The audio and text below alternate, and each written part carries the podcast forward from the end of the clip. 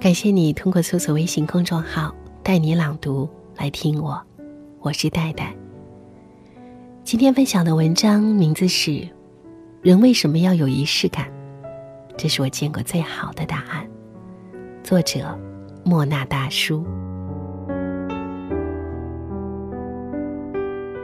在知乎上看到一个问题：人为什么要有仪式感？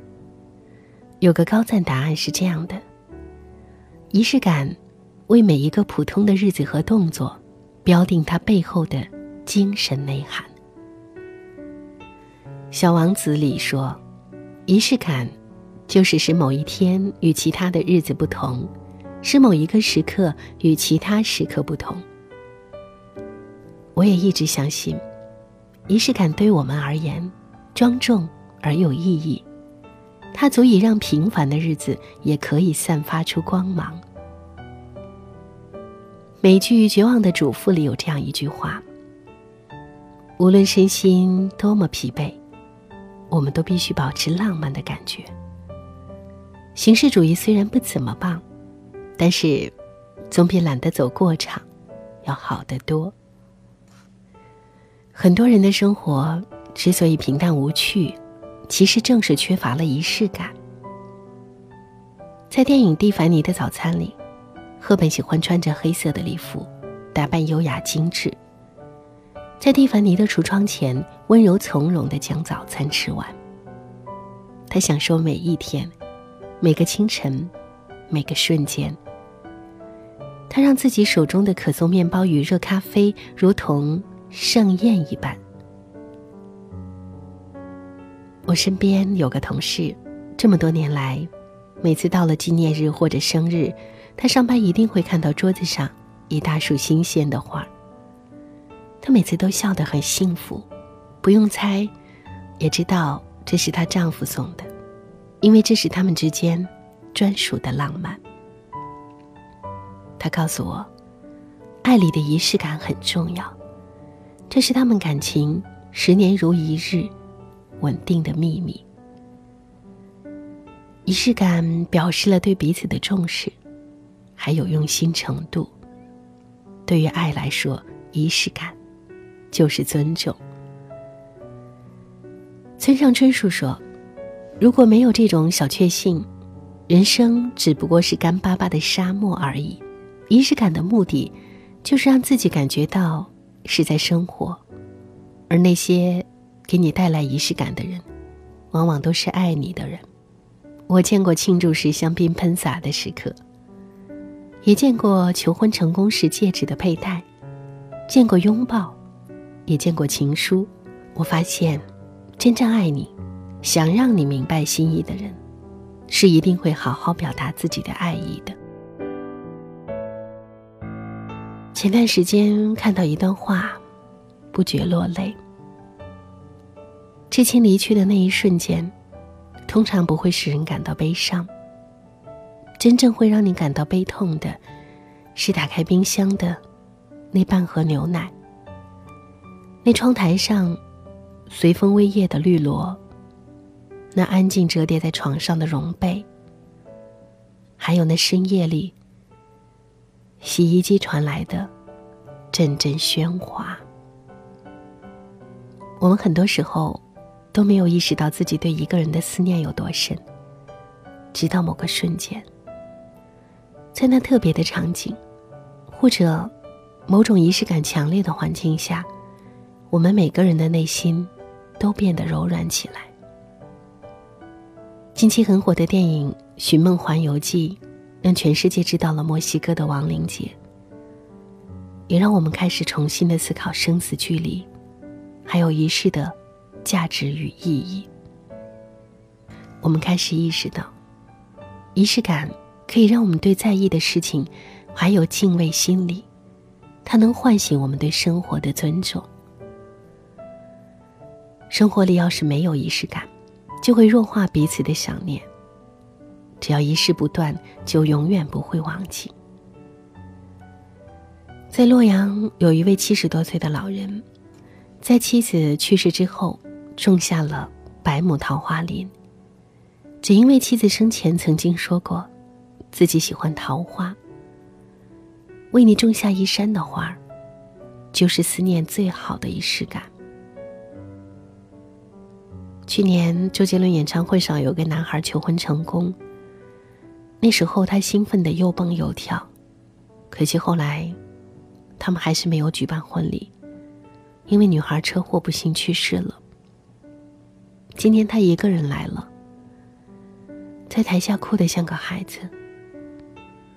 重听那时我们一起听过的歌曲，就是思念最好的仪式感。七年前，山田和夫的妻子被查出了癌症。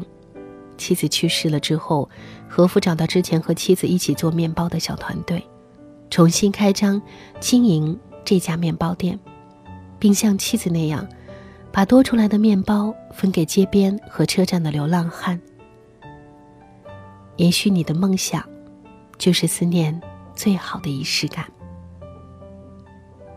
七旬老人陈秀康。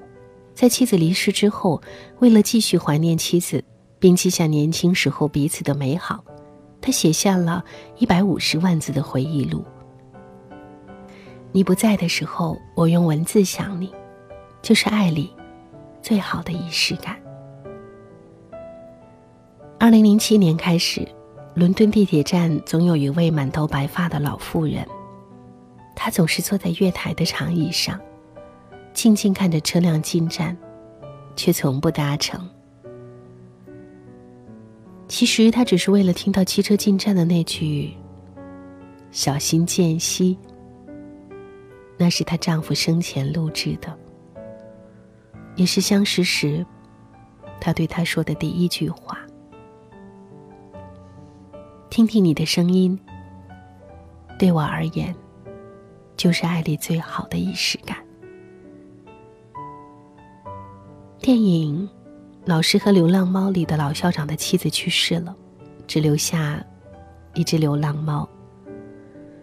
尽管平时和猫咪摩擦不断，但是直到有一天猫失踪了，他才发现，猫咪身上寄托着他对妻子的想念。为此，他开始了对猫咪的疯狂寻找。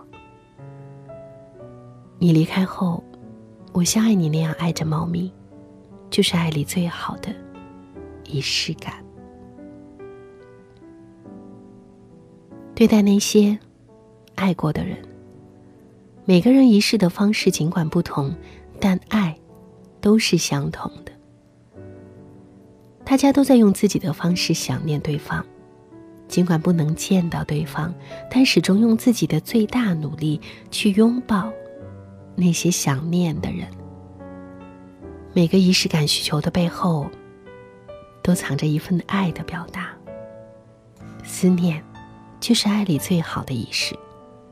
它让所到之处，皆有温度。那些你很想很想的人，你一定要抱抱他。那些你梦里梦见很多次的人，你醒来记得去见他。如果隔着很远的地方，就让彼岸花替你去给他们一个抱抱吧。所爱隔山海，山海亦可平。你的思念一定会顺着你的仪式到达。有些爱，永远不能忘记。正如张小娴在《思念往昔》里说的那样：“我只是在很多很多的小瞬间，想起你，比如一部电影，一首歌，一句歌词，一条马路，和无数个。”闭上眼睛的瞬间，我想你了，我想抱抱你。这样的一种相见，对活着的人、逝去的人来说，都是最好的表达。以上就是今天带你朗读和各位分享的文章。我是戴戴。更多美文，请关注我的公众号“带你朗读”。每天我都会在这里，给你讲故事，陪你说晚安。听完节目记得早些入睡，晚安，亲爱的。